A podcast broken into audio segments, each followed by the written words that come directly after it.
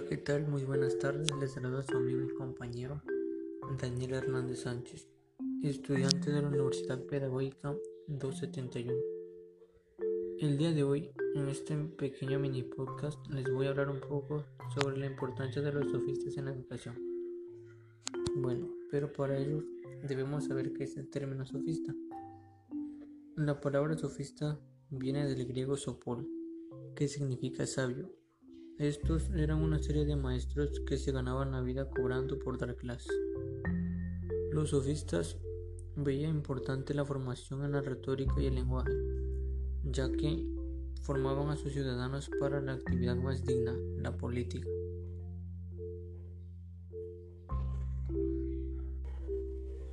Los sofistas eran pensadores que se dedicaban a enseñar principalmente retórica, o sea, el arte de hablar bien y de la o arte de persuadir y convencer. Su objetivo era darle la formación a los jóvenes que ellos consideraban necesaria para dedicarse a la política. La formación política para los sofistas era lo más importante en la educación en sus ciudadanos.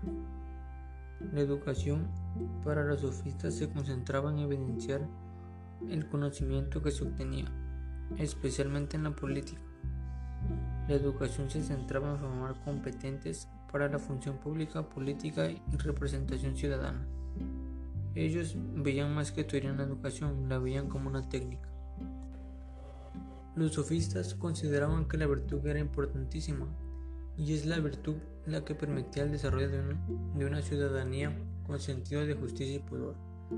Decían que la virtud era el sentido de moralidad, la moral hacía mejores ciudadanos y además consideraban que la moral se transmitía entre maestros y discípulos.